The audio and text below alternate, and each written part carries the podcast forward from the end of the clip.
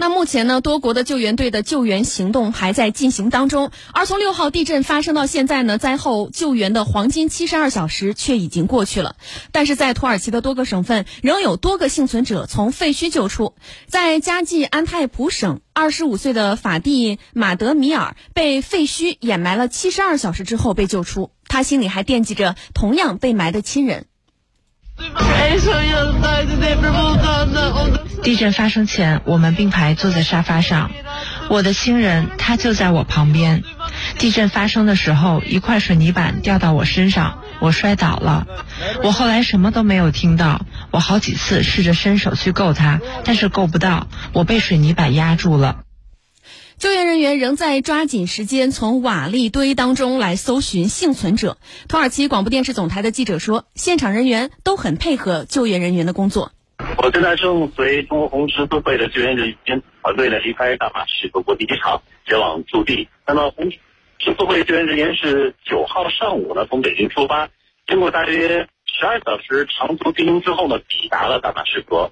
在在出发前，他们可以说是与时间在赛跑啊。连夜准备物资，协调各种事宜，为此呢，很多人是彻夜不眠。那么，来自中国红十字会的首批人道主义援助，按照叙利亚当地的援助需求来做准备，主要是医疗物资啊，那包括骨折固定用的夹板，还有抗炎止血止痛等这样的一些药物呢。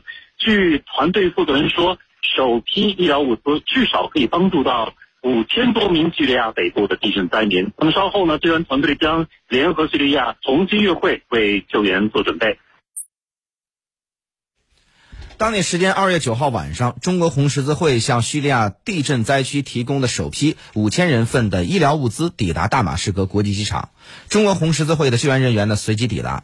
中国红十字会此前已向叙利亚红月会提供二十万美元的紧急人道主义现汇援助。